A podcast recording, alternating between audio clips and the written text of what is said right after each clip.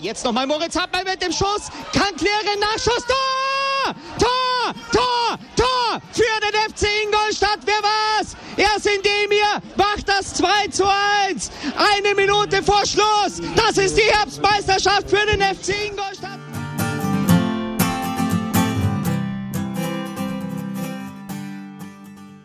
Servus Schanzer, herzlich willkommen beim Schanzer Zeitspiel, dem Podcast rund um den FC Ingolstadt.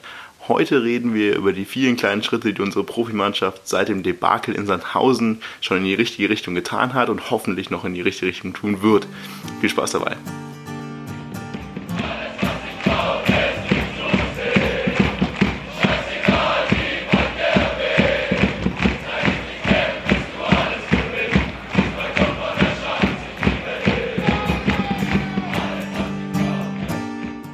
Servus Schanzer, herzlich willkommen beim Schanzer Zeitspiel. Es ist mal wieder Länderspielpause. 13 Spiele sind in der zweiten Bundesliga gespielt und da wir samstags nichts Besseres zu tun haben, sitzen wir hier wieder zusammen. Ich bin der Marco und ich habe den Martin und den Bene bei mir. Servus. Servus. Und wir dachten, wenn wir uns die Spiele nicht anschauen können und es ist FC Ingolstadt, dann reden wir einfach mal wieder drüber. Ja, es ist relativ viel passiert, seit wir es das letzte Mal gemeldet haben. Es sind eigentlich nur vier Spiele gewesen, aber da ist doch auch personell und neben dem Platz einiges passiert. Und ich denke, es ist am besten, wenn wir uns da einfach mal so ja, chronologisch durchhangeln, was halt der letzten Länderspielpause passiert ist. Hat dann angefangen mit dem ersten Spiel gegen Sandhausen, mit dem wir relativ viel Hoffnung drin hatten, dass es jetzt mal ganz anders wird, weil wir einfach mal einen Gegner vor der Flinte hatten, der auf, ja, so dumm es klingt, auf Augenhöhe sein sollte dieses Jahr. Kam aber am Ende des Tages irgendwie doch ganz anders ich weiß nicht, möchte einer von euch vielleicht seinen Eindruck dieses äh, wunderbaren Auswärtsspiels in Sandhausen schildern oder soll ich aber anfangen? Ja, Bene, da, das, ist, das will ich sehen. Freiwillige, Freiwillige vor. vor. ja, ich wollte eigentlich nur sagen, dass ich das Spiel leider nicht sehen konnte und dass ich mir im Nachhinein dachte, besser war es, weil ich habe mir die Tore dann und die Highlights angesehen und ja, also da glaube ich, braucht man auch nicht mehr viel dazu sagen. Also jedes Tor war fast Slapstick ein Abstimmungsverhalten nicht vorhanden. Und äh, gerade mit dem, was wir am Ende unserer letzten Episode gesagt haben, wie du gesagt hast, dass das eigentlich ein Gegner sein sollte, wo man wirklich das Punkten anfängt, war das einfach schon sehr, sehr, sehr ernüchternd, dieses Spiel beziehungsweise das Ergebnis dieses Spiels dann zu sehen. Ja, kann ich, kann ich mich anschließen. Wir sind ja mit dem Bus äh, auch zu spät gekommen und sind dann ins Stadion gekommen, als schon 1-0 stand. Da war schon die, die Stimmung bei bei Anfahrt oder bei, bei im Stadion, ins Stadion betreten, äh, super. Ähm, ja, ich glaube, was halt das absolut deprimierende ist, ich glaube, Sandhausen war ja Vorletzter zu dem Zeitpunkt, also genau. eigentlich der wirklich ja, doch, schon, ja. nächstschlechteste Gegner zu dem Zeitpunkt und sich dann halt 4-0 abschießen zu lassen, was in der Höhe dann auch völlig verdient war, ist schon fast der, der noch krassere Tiefpunkt als irgendwie Bochum oder andere Heimniederlagen zuvor, würde ich sagen. Und gleich, man, man kann ja auch solche Spiele verlieren, aber die Art und Weise hat mich da ziemlich gestört. Und ja, also wenn man sich dann, wie Bene auch schon sagt, die, die Gegentore anschaut, das, ich weiß nicht, was das zweite und das vierte, das irgendwie echt kurios schlimm sind. Das zieht ja, sich das, schon auch so ein bisschen durch. Kopf, Alter es zieht sich schon noch ein bisschen durch, dass Gimba irgendwie ein ums andere Mal irgendwie Abstimmungsprobleme mit irgendwie einem seiner Nebenmänner oder, oder mit dem Torwart oder mit sich selber hat. Ja. Also vor, ja, das, das Spiel war recht, richtig übel. Ja, vor allem, wie du sagst, es ist verdient 4-0 ausgegangen. Man muss sich da halt auch irgendwann vor Augen führen. Ich fand, es ist nicht verdient 4-0 ausgegangen, weil der Gegner so stark war, sondern es war verdient 4-0, weil wir so unglaublich schlecht waren. Also Sandhausen, alles fein, haben schon ordentlich irgendwo gespielt, aber natürlich waren die jetzt nicht überragend. Also das ist halt das, was noch viel schlimmer macht. Wenn der Gegner wenigstens einen zerstört, wie es halt bei Bochum der Fall war, die uns in der ersten Halbzeit einfach gnadenlos bestraft haben und einfach an die Wand gespielt haben, dann ist das das eine. Aber gegen Sandhausen, die glaube ich zu dem Zeitpunkt irgendwie sechs Tore in der gesamten Saison hatten, nach neun Spieltagen, schießen dann gegen uns erstmal vier. Und das halt auch eher ja, wussten sie selber nicht warum. Weil, wie gesagt, das waren alles Slapdick-Tore, eins war ein Elfmeter und die anderen drei waren halt einfach relativ schlecht verteidigt. Bei dem Kopfball kann man sich jetzt noch drüber streiten. Aber die haben den Gegner halt einfach dazu gezwungen, diese Tore zu machen. Wenn er selber nicht durchkommt, dann rennen wir uns einfach gegenseitig um und dann kommt er schon irgendwie durch.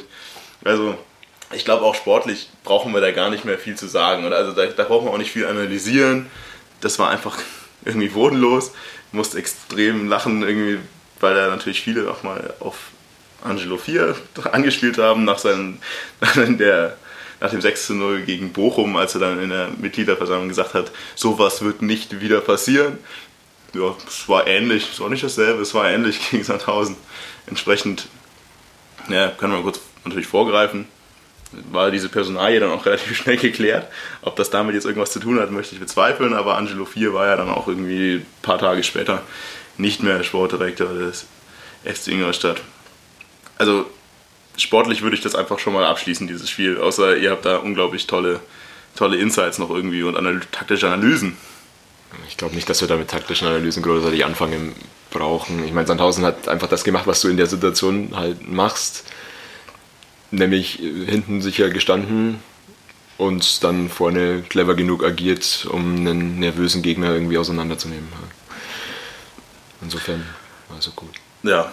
ja, sportlich ist das das eine. Dann ja, eskalierte diese, dieser Tag irgendwie in einer äh, surrealen Szene, die ich auch immer noch nicht ganz fassen kann. Nach diesem Spiel, diesem unsäglichen Spiel gegen Sandhausen, bei denen die mitgereisten Fans wirklich, also muss ich einfach so sagen, bis zum 3-0 schon nach Kräften sehr gut die Mannschaft unterstützt haben. Nach dem 3-0 wurde es dann leise, nach dem 4-0 ja, war man nicht mehr ganz so glücklich. Da wurden dann auch ja, die Zaunfahnen eingerollt und zumindest ein Teil der mitgereisten Fans hat den Block auch schon verlassen. Dann kommt nach dem Spiel die Mannschaft zur Kurve. Es wird Unmut kundgetan. Und ja, also ich muss sagen, ich stand neben dem Block. Ich kann nicht eins zu eins wirklich genau sagen, wie die Szenen sich abgespielt haben. Ja, ich weiß, es sind Becher geflogen, jetzt aber auch nicht Tausende und auch wirklich nicht gezielt auf irgendwelche Personen. Natürlich möchte ich an der Stelle auch sagen, das ist unnötig und auch nichts, was wir jetzt unbedingt tun sollten, vor allem nicht auf die eigene Mannschaft. Aber diese Becherwürfe, ja, sie endeten halt darin, dass unser Kapitän, Marvin Matip, seine Spieler einsammelt, vom Zaun zieht, die einzelnen, die da hingekommen sind.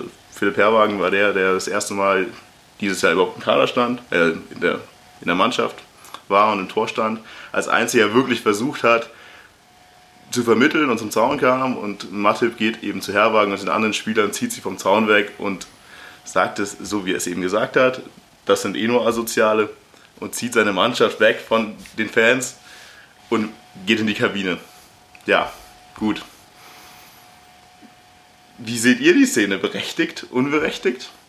Martin, du standst, glaube ich, noch im Block in dem Zeitraum oder zumindest äh, am Zaun.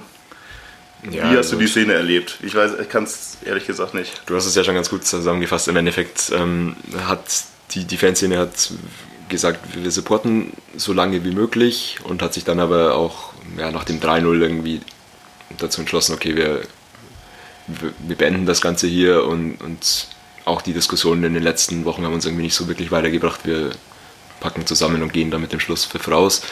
Deswegen warst du draußen genauso wie ich im Endeffekt, oder ich war so ein bisschen an der Treppe gestanden, habe das mitbekommen, was dann da noch passiert ist. Also ich meine, mir ist jetzt auch kein einziger Becherbuch irgendwie aufgefallen. Es mag da bestimmt irgendwas gewesen sein, aber ich glaube, man darf halt auch diese ein Plastikbecher, der da irgendwie in, in den Raum geschmissen wird, nicht, nicht dramatisieren. Das passiert bei jedem Torjubel irgendwie. Und klar ist, ist die Situation vielleicht nicht vergleichbar, aber eigentlich braucht mir keiner erklären, dass das in anderen Stadien nicht passiert oder wie Stefan Kutschke auch mal irgendwie gesagt hat, in Dresden fliegen da ganz andere Sache und da wäre man froh wenn, froh, wenn das Becher wären. Insofern sehe ich jetzt kein Fehlverhalten von den Fans als Ganzes auf jeden Fall.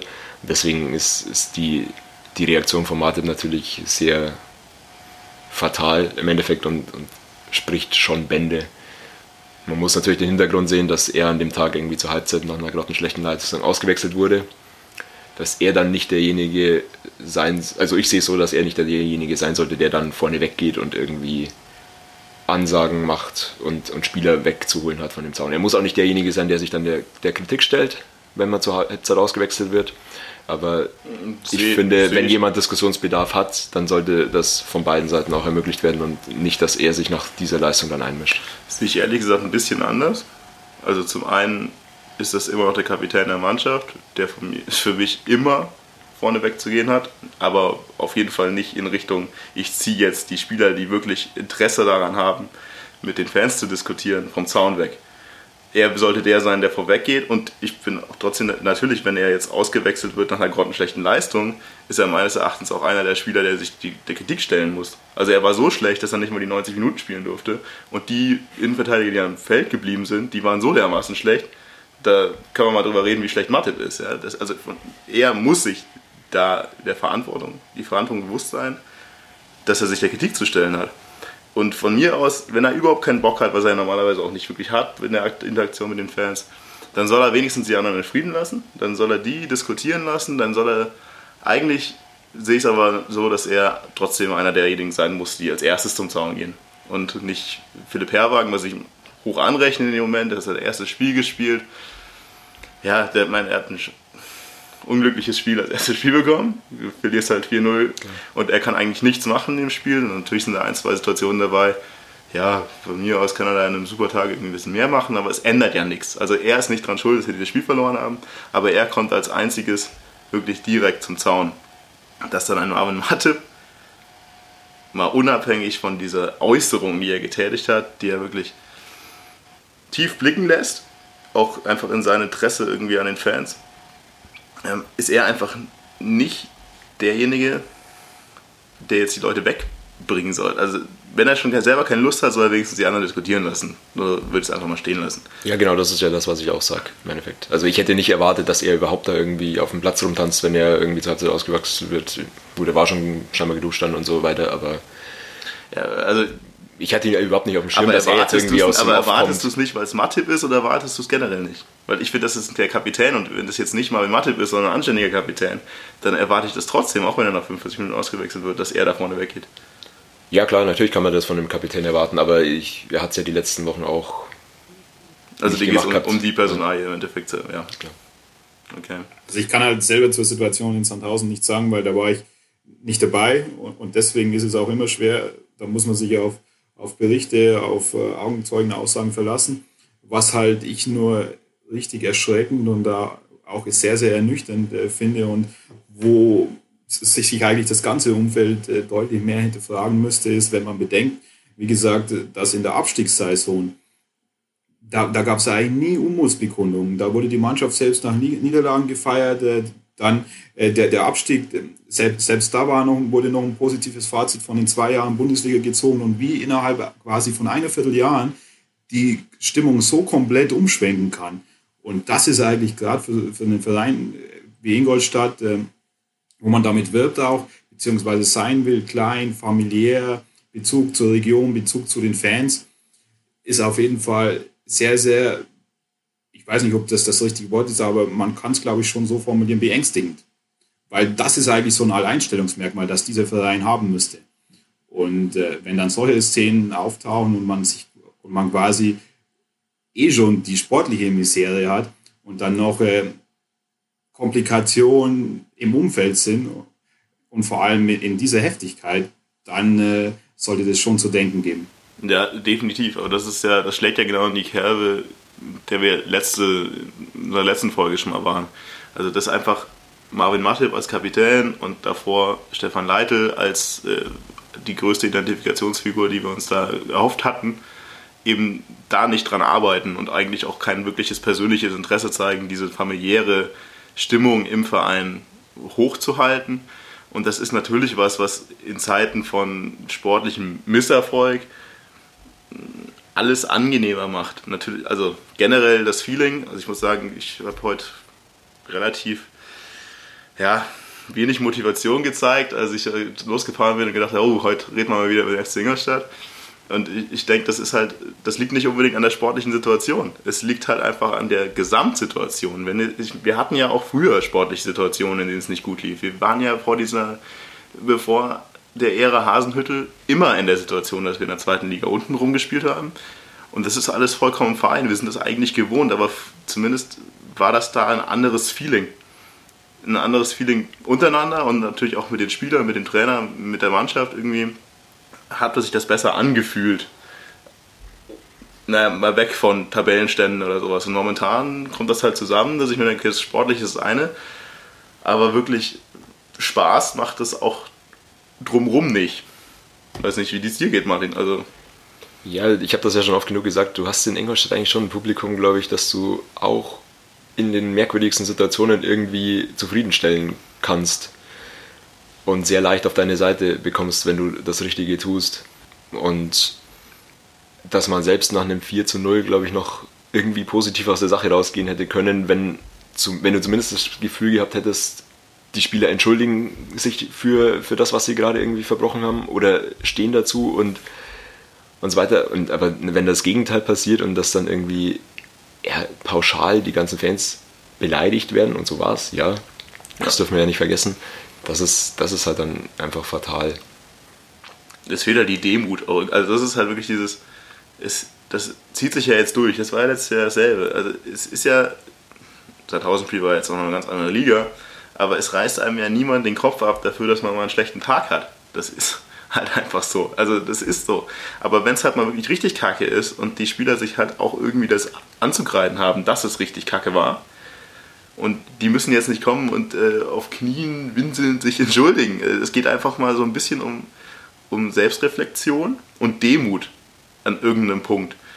Dass man halt einfach mal sagt, okay, sorry, nächstes Mal hängen wir uns halt einfach dafür 110% rein und zusammen schaffen wir das schon irgendwie. Bei uns ist es halt so, die kommen, mehr schlecht als recht, eigentlich kann, die Hälfte hat keinen Bock, die andere Hälfte denkt sich, okay, weiß auch nicht. Und dann wird höchstens auch von den Spielern noch ein bisschen reingepöbelt, sich gerechtfertigt für irgendwelche veranscheinigenden Gründe und am Ende wird dann aus der Social Media Presse irgendwas Abteilung wieder ein tolles, nur zusammen schaffen wir das ausgerufen der eine sagt so und der andere tut so und das passt einfach alles nicht zusammen. Also ich, also ich kann euch da nur zustimmen, aus meiner Studienzeit in Ingolstadt, ich habe das Publikum auch so miterlebt, dass äh, wenn die Mannschaft kämpft, wenn die Mannschaft Einsatz zeigt, dass das äh, Publikum hinter der Mannschaft steht und dass man auch da diesbezüglich nicht die höchsten Erwartungen jetzt hat an unbedingt, dass äh, Spiele dauernd gewonnen werden müssen, dass nur Erfolg herrscht etc. Und was ich mir dann denke, eigentlich müsste die Mannschaft und müssten die Spieler schon ein eigenes, ureigenes Interesse haben, dass sie ein gutes Verhältnis zu den Fans, das auf jeden Fall bis von vor eineinhalb Jahren bestand, also das kann ich aus eigener Perspektive beurteilen, zumindest was ich äh, gesehen habe, dass das aufrechterhalten werden sollte, weil das ist wirklich ein Alleinstellungsmerkmal von diesem Verein. Und es, es ist doch immer leichter, wenn in schwierigen Zeiten die Mannschaft hinter äh, die, die Fans hinter der Mannschaft stehen, so, beziehungsweise Mannschaft und Fans eine Einheit bilden und nicht sofort äh, nach dem ersten Fehler gepfiffen wird, etc. Und da müssen, da müssen selbst die Spieler auch, wenn man, wenn man sagt, der eine Spieler, der kann das eher verstehen, der ist in Anführungszeichen noch eher der Fußballromantiker, der andere sieht es nur als normalen Beruf und Job an, müsste selbst da ein Interesse vorhanden sein, dass die Mannschaft ein gutes äh, Verhältnis zu den Fans hat. Denn in schwierigen Situationen, wenn es mal nicht so läuft, wenn Fehler gemacht werden, dann fällt es mir deutlich einfacher. Und dann, dann entsteht eventuell kein negativer Strudel, keine Abwärtsspirale, wo es dann einfach ein Sog nach unten sich entwickeln kann. Und deswegen verstehe ich das so ein bisschen nicht. Ja, das ist aber klar. Das Lustige ist halt auch irgendwie, dass das eingefordert wird von allen Seiten, also vom, von Vereinen und Verantwortlichen und Spielern, dass diese Rückendeckung von den Fans halt wirklich immer eingefordert wird in jedem Moment das halt nur von den Spielern immer noch irgendwie, glaube ich, als Einbahnstraße gesehen wird. Also man fordert sich diese Rückendeckung, aber man tut selber da nichts für. Aber ich denke, wir sollten jetzt einfach mal diese, dieses, ja, diesen Tiefpunkt Sandhausen hinter uns lassen und mal das anschauen, was danach kam. Chronologisch gab es dann erstmal eine Videobotschaft von Angelo 4 an die Fans. Und als, also, ja, also als ich das in, in Twitter gelesen habe, dachte ich mir, jetzt kommt hier die flammende Rede mit Tränen in den Augen, versucht Angelo 4 das Ingolstädter Publikum nochmal zu mobilisieren und äh, bittet um Verzeihung für den Scheiß, den seine Mannschaft abgeliefert hat und schafft es irgendwie nochmal alle richtig, richtig aus dem, ja, aus dem Schlamm zu holen und dass alle zum nächsten Spiel kommen und dann kommt äh, äh, äh, äh, eine Minute 20, äh, Äh, das ist doch nicht dein Scheiß Ernst. Das ist so schlimm gewesen, diese Videobotschaft von Angelo 4 zu sehen. Ich habe das Gefühl gehabt, da steht irgendwo der Jackwert, der steht hinter der Kamera mit vorgehaltener Waffe und du sagst jetzt hier irgendwas, was das alles wieder besser macht. Hat aber nicht funktioniert. Und entsprechend war dann ein paar Tage später auch Schluss mit Angelo 4. Also das war, das war, also für mich war das einfach nur extrem surreal. Allein schon die Idee, diese Videobotschaft aufzunehmen, ja, ja. wenn man selber da kein Interesse dran hat, gefühlt. Und dann, wie sie halt aufgenommen wurde und dann auch noch wirklich veröffentlicht wird.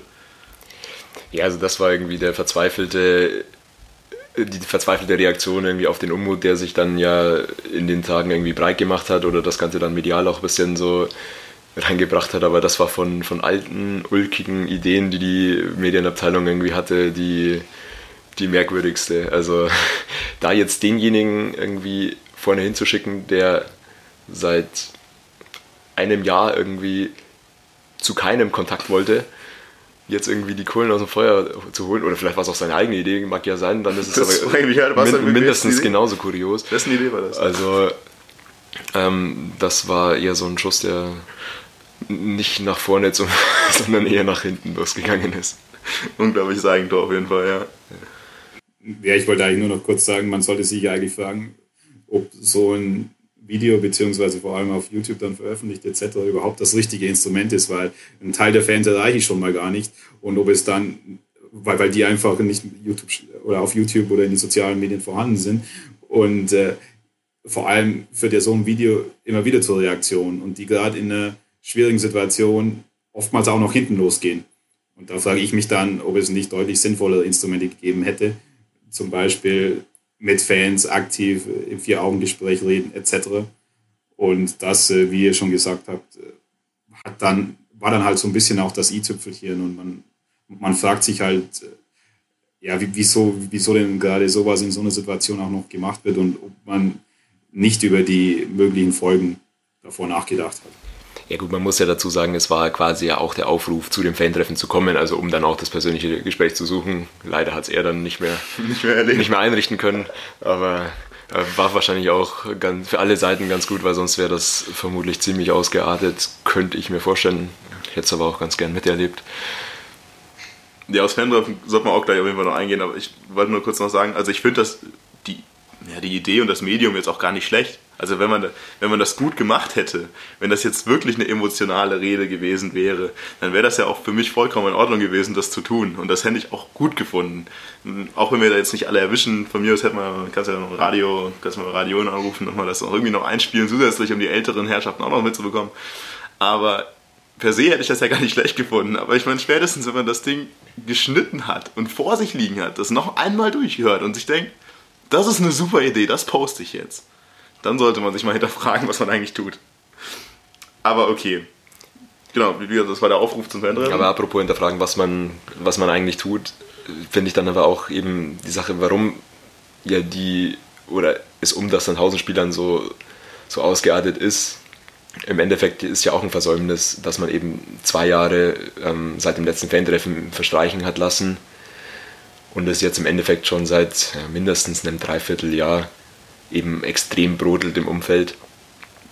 Und man immer wieder dieses eigentlich ja, von vielen Seiten geforderte Fan-Treffen immer vor sich hergeschoben hat. Ich glaube, so ein bisschen auch in der Hoffnung, ja, wir kriegen die Kurve nochmal und dann ist das alles in ruhigen Fahrwassern und dann machen wir auf Platz 10 mit einer drei-Spiele-Siegesserie in Fan-Treffen. Ja, bis man dann irgendwie gemerkt hat, okay, wir kommen da nicht mehr raus, wir müssen das jetzt machen. Aber ich, also da frage frag ich mich schon auch, derjenige, der dann dafür zuständig ist oder diejenigen, wieso bringt man das denn nicht regelmäßig auf die Reihe? Also damit hätte man auch, glaube ich, sehr viel vorgebeugt. Ja, ich glaube, es ist halt einfach kein Interesse. Also ich denke, dass das da halt auch, von vielen Seiten einfach das Interesse fehlt. Hm. Ja, Aber tatsächlich erst wenn der Laden brennt, dass man dann... Genau, also vor allem der Laden brennt ja schon eine Weile. Also es ist ja quasi schon fast abgebrannt, das Ding.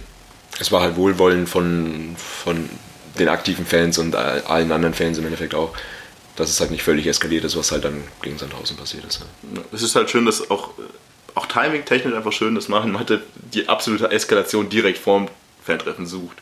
Aber zum Fantreffen selber, ja Martin, ich war leider nicht da. Möchtest du uns so deine ja, dein Eindruck dieses Fantreffens ein bisschen schildern. Ja, ich habe eigentlich mir auch vorgenommen, nicht allzu viel darüber zu sprechen. Also so zwei, drei Punkte. Mein Endeffekt, äh, Martip hat, hat das Wort ergriffen und äh, eine, einen Vortrag äh, vorgetragen, in dem er im Endeffekt ein bisschen zurückgerudert ist, was er ja auch schon gegenüber dem Donaukurier ein bisschen gemacht hat. Ich habe da auch irgendwie eine, eine halbschaltige Entschuldigung irgendwie rausgehört, ähm, die ihm, glaube ich, die meisten irgendwie abgekauft haben. Ich für meinen Teil tue das nur sehr eingeschränkt. Ähm, ich, ich verstehe natürlich, dass da irgendwie in der, in der Situation vielleicht irgendwie Sachen gesagt werden, die man einfach unter Adrenalin oder so sagt und nicht so meint.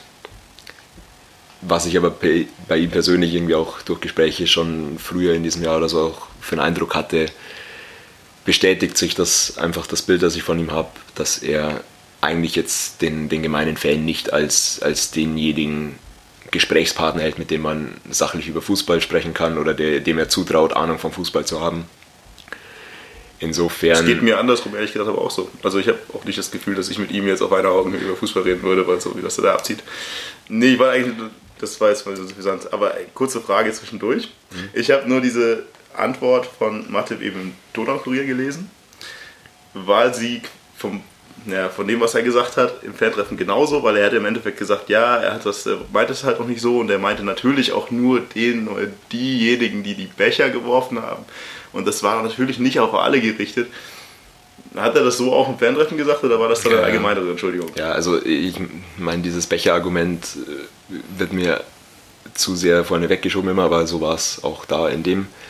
Das ist eben der Punkt, den ich, dem ich ihm nicht abkaufe, ähm, dass er es nur an Einzelne gerichtet meint.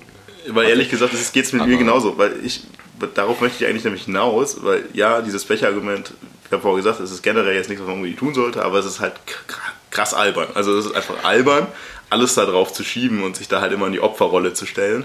Und vor allem hätte ich mir erwartet in der Situation, und da sind halt so Typen wie der Kutschke, da bin ich mir sicher, dass der Kutschke das gemacht hätte. Hätte der nachgesagt, ja, habe ich gesagt, sorry, war, nicht, war dumm von mir, aber ja, war halt so. Ja, aber er, tut, er versucht das halt da so einzurücken, dass es eigentlich gar nicht so war und auch nicht so gemeint war. Und ich würde es ihm eher verzeihen, wenn er sagt, okay, ist so, habe ich gesagt, da ist irgendwie die Emotion mit mir durchgegangen, war scheiße, tut mir leid. Ja, aber das sagt er halt auch nicht, weil dafür, das ist halt für meines Erachtens auch eine Charakterfrage irgendwie, wie man halt sich entschuldigt. Genau. Also was ich, was ich vielleicht auch noch positiv sagen möchte, ist, äh, dass eine gewisse Selbstreflexion stattgefunden hat und er auch irgendwie klar gesagt hat, ich bin nicht der Rückhalt, der ich eigentlich sein sollte. Das kam bei mir zumindest ganz positiv an, auch wenn es sehr viel, ja, also sehr abwegig wäre, wenn er das nicht sich selbst eingestehen würde, weil das sieht ja auch ein Blinder irgendwie. Ähm, ansonsten fand ich es ganz gut, dass die ganze Mannschaft da war, dass der Trainerstab komplett da war, die gesamte Führung. Ja, ähm, das war ganz positiv. Ich fand dann den, den offiziellen Verlauf irgendwie ja, zeitweise ein bisschen, bisschen langweilig. Äh, viele Fragen, die irgendwie gestellt wurden, waren dann so mehr oder weniger Zeitverschwendung, jetzt zumindest für mich.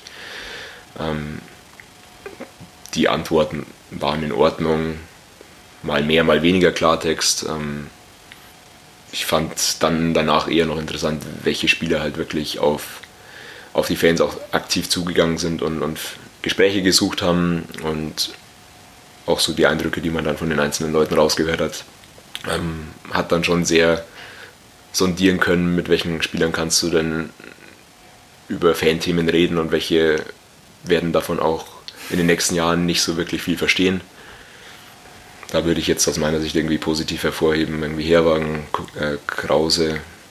Ja, also es, ich bin da nicht völlig positiv aus dem Abend herausgegangen, glaube aber es war wahrscheinlich ein ganz positives Event und wenn wir jetzt dann auch wahrscheinlich noch drüber sprechen, wie es sich die Wochen danach dann entwickelt hat. Dazu gern die Frage noch der Verein und auch irgendwie der Donaukurier hat das Ding irgendwie als absoluten Erfolg und Wahnsinns-Schulterschluss zwischen Fans und Mannschaft gefeiert. Und gefeiert ist wirklich das, was es war. Also es, mir kam es schon beim Lesen irgendwie so ein bisschen merkwürdig vor. Und jeder, mit dem ich geredet habe, der hat sich nur gedacht, hä? War ich auf einem anderen Fan-Treffen? Hast du gesehen? Ja, auch so. Also ich meine, dass der Verein sowas äh, kommuniziert, war, hatte ich erwartet. Ähm, da kam es mir auch so ein bisschen vor, als wäre die, die Pressemitteilung vor dem Fan-Treffen schon festgestanden, dass das definitiv ein Schulterschluss wird. Ich weiß nicht, ob es Aufgabe von der, von der Medienabteilung ist äh, oder von der Presseabteilung zu entscheiden, ob es jetzt ein Schulterschluss war oder nicht und ob man das an, nach dem Abend schon direkt entscheiden kann. Ich, ich traue es mir zumindest nicht zu. Und Donaukurier finde ich auch ein bisschen merkwürdig, das Verhalten. Ich meine, im Endeffekt wurde ja das, das Martip-Thema sehr kritisch aufgearbeitet und dann halt wieder irgendwie zum, zum Fähnchen im Wind zu werden und.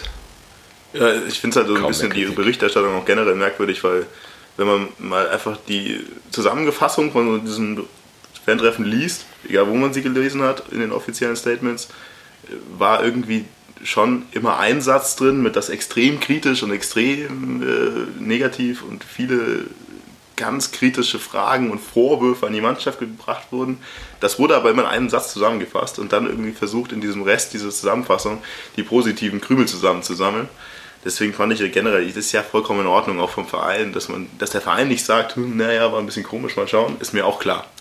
Nur generell, vor allem vom Donaugrier, finde ich es halt ein bisschen komisch. Das ist, wie gesagt, also erst äh, dieses Martin-Thema innerhalb von, also da kam dann plötzlich pro Tag drei Donaukurier-Artikel über die prekäre Situation beim FC Ingolstadt raus, ja, und dann kommt dann dieses Schulterschussding. Aber okay. Lassen wir auch das hinter uns. Es ist ja auch schon wieder ein paar Wochen her. Dann haben wir danach, was kam danach? Ähm, Duisburg. Duisburg ja. Heimspiel gegen Duisburg. Und nach diesem ja, nach der flammenden Rede von Angelo 4 und nochmal nach dem Fantreffen, dem Aufruf, dass auch jeder bei diesem tollen Spiel dabei sein sollte, war das Stadion natürlich auch pickepacke voll. Also ich glaube, es war nur ungefähr die Hälfte der Karten nicht weg. Es war schon Hexenkessel. Und das Spiel war entsprechend, meines Erachtens. Also kurz zusammengefasst würde ich sagen, schönes 0-0. Und äh, eine Person hat sich dazu entschieden, zwei Gurkentore noch dazu zu machen und dann war es ein 1-1. Ja, das hast du schön zusammengefasst. Also man könnte vielleicht noch ein, zwei weitere Worte anschließen. Und zwar, dass auf jeden Fall die Mannschaft sehr verunsichert war, liegt ja auf der Hand nach dem 0 zu 4 in Sandhausen, dass man sich in diesem Spiel auch gefragt hat, wie denn der Tore schießen will, die er selber aktiv herausspielt und wo er nicht auf Zufälle und deutliche Fehler der anderen Mannschaft angewiesen ist. Das äh, war in diesem Spiel schon sehr, sehr ernüchternd. Und das sehe ich auch so, dass so ein Spiel dann eigentlich sehr, sehr wahrscheinlich 0-0 ausgeht und dann halt durch zwei Kuriositäten erst zu einem 1-1 kommt. Und was auf jeden Fall noch interessant war, vielleicht personell, dass äh, Kittel nicht gespielt hat und dass äh, die beiden Außenbahnen personell verändert wurden. Also Otavio und Ananu anstelle von Gauss und Pledel. Und jetzt mal vorgreifen sich, dass er in den nächsten Spielen auch durchgezogen hat. Dass ab dem Spiel sich zumindest für den Trainer so die Mannschaft für die nächsten Spiele so ein bisschen so ein Stammgerüst gefunden hat. Aber ansonsten gibt es mehr zu dem Spiel auch einfach nicht zu sagen. Sportlich auf jeden Fall nicht. Dann, ja, ja, kurz drei Tage vorher war der große Schulterschluss verkündet. Hm, Gefühl im Stadion ja, also Stimmung war gut, fand ich zumindest, über das Spiel hinweg. Ja, die Fanszene hatte sich ja auch dazu entschlossen, das auch mit, mit Flyer nochmal zu kommunizieren, dass man quasi nochmal unabhängig vom Spielverlauf jetzt nochmal 90 Minuten die Mannschaft unterstützt. Was glaube ich auch, klar war das jetzt keine legendäre Stimmung, da brauchen wir ja gar nicht drüber sprechen, aber es war zumindest durchgehend Support, wurde auch ab und an mal lauter. Auch die Sitzplätze, glaube ich, waren, waren ganz gut eingebunden. Und ja, also auch das 1 zu 1 ist dann schon auch ein bisschen dem Publikum noch mit zu verdanken, glaube ich. Also es hätte ja auch nach dem, nach dem 0 zu 1 dann wieder kippen können, was es vielleicht ohne Fan-Treffen auf jeden Fall getan hätte. Und dann wäre meines Erachtens auch das 1-1 in der Situation nicht gefallen. Das finde ich muss auch definitiv positiv hervorheben. Also dieses 1 zu 0, das da gefallen ist, so komisch und auch unglücklich es natürlich irgendwo war, hat zu keinerlei Unmutsbekundungen geführt. Also sogar, also noch weniger, als man es bei einem normalen Spiel gesehen hätte. Normalerweise bei jedem so ein Ding ist immer irgendein Haubendauer dabei, der meint, er muss jetzt pfeifen. Und da war einfach irgendwie, ja, hm, ja, kennen wir ja irgendwie. und danach holt weiter Support. Und dann fällt das 1-1, war nochmal ganz gut Stimmung im Stadion und generell finde ich es okay. Ja. Also ich finde auch, um nochmal ein bisschen auf die Mannschaft zurückzukommen, ohne jetzt was sportlich wirklich analysieren zu wollen, aber ich hatte auch an dem Tag den Eindruck, dass von der Einstellung her was passiert ist und das schon sehr viel besser war als, als in den Spielen zuvor. Und da auch, um auf Benes Team zurückzukommen, vielleicht auch, weil einfach Spieler gespielt haben, die sich mit der Situation ein bisschen, bisschen besser identifizieren konnten. Ja, also da müssen wir auch gerne gern mal nachher noch die anderen Spiele schauen, weil es einfach so eine Entwicklung irgendwo ist. Ja. Eins, was ich noch gern noch sagen würde, ist die Reaktion der Spieler nach dem Abpfiff war anders als sonst. Also zumindest kann man ihnen da jetzt mal äh, nicht vorwerfen, dass sie es nicht eingehalten haben, was sie angekündigt haben. Also sie sind geschlossen als Mannschaft die Gegengerade entlang bis zur Südtribüne und haben auch wirklich mit den Fans, die noch da waren, abgeklatscht und da auch wirklich mal näher die Berührung gesucht, ohne Sicherheitsabstand, was ich dann doch auch mal ganz ordentlich fand, muss ich sagen. Also ob das jetzt so generell ein Zukunftsprojekt ist, dass man da immer zehn Minuten an der Gegengerade langläuft und da die fünf Leute, die unter sind, abklatscht, ist hingestellt, aber zumindest haben sie das eingehalten. Genau, also ich meine, wir, wir fordern das immer, deswegen können wir es auch schlecht kritisieren. Das kam mir auch ein bisschen zu extrem vielleicht vor, aber auf jeden Fall positiv. Und dann muss man ja noch ergänzen, dass auch die Spieler, die nicht im Kader waren, auf der Südtribüne standen. Was sagst du dazu? Ja, generell finde ich das ja immer gut.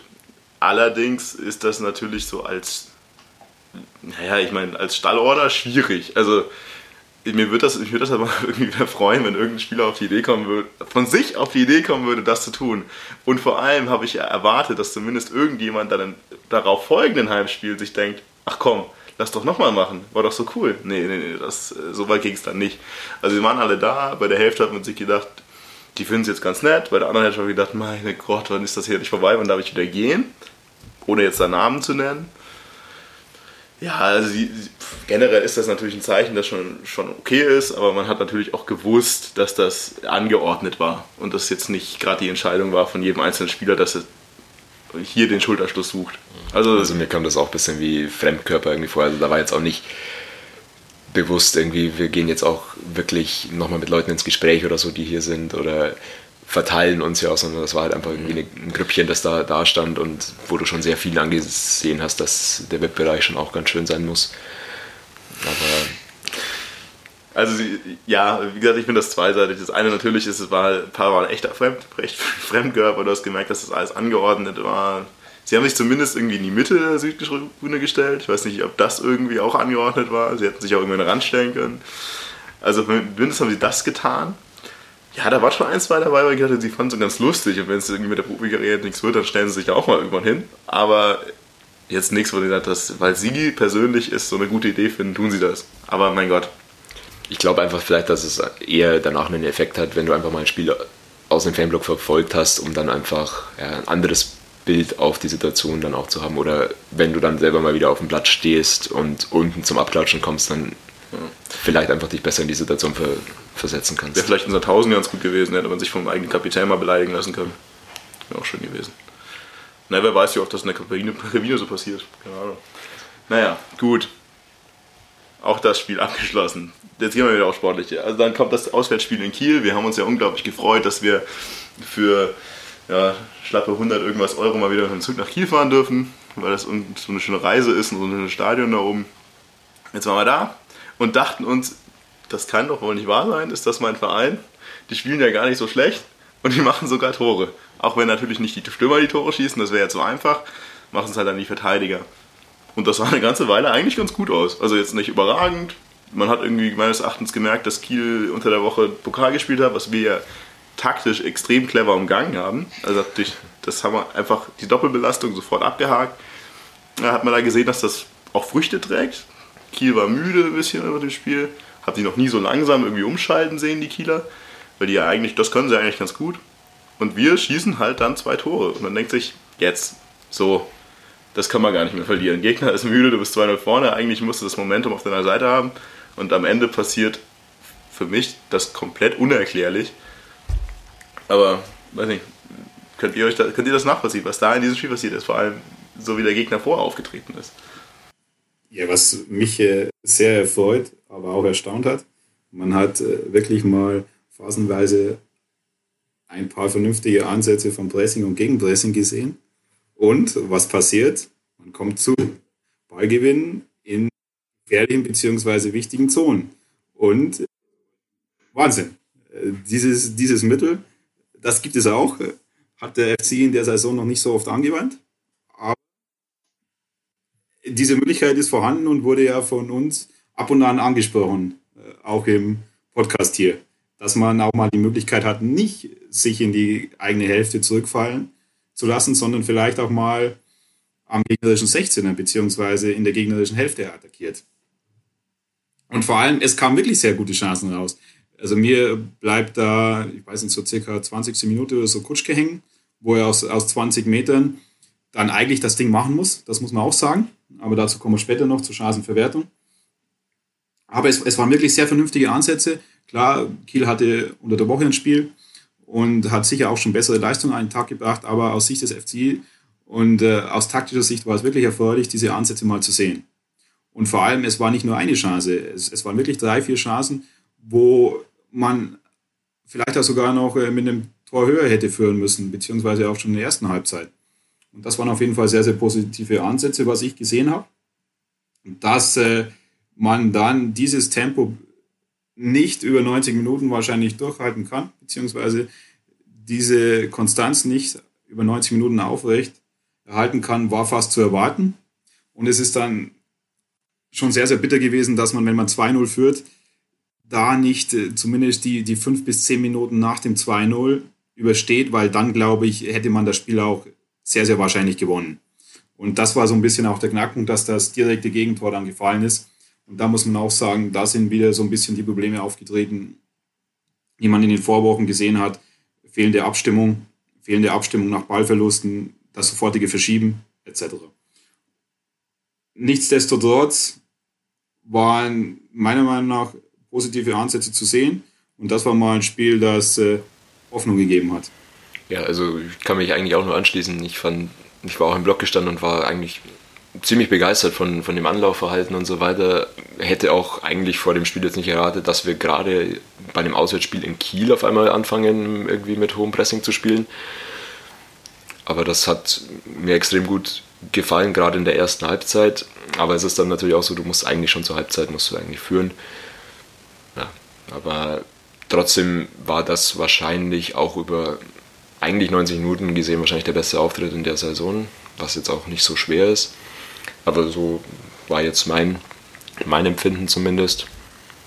Ähm, man muss hervorheben, glaube ich, auch äh, die zwei Torschützen, für die es mich eigentlich persönlich ganz, ganz sehr freut, Neumann und Ananu.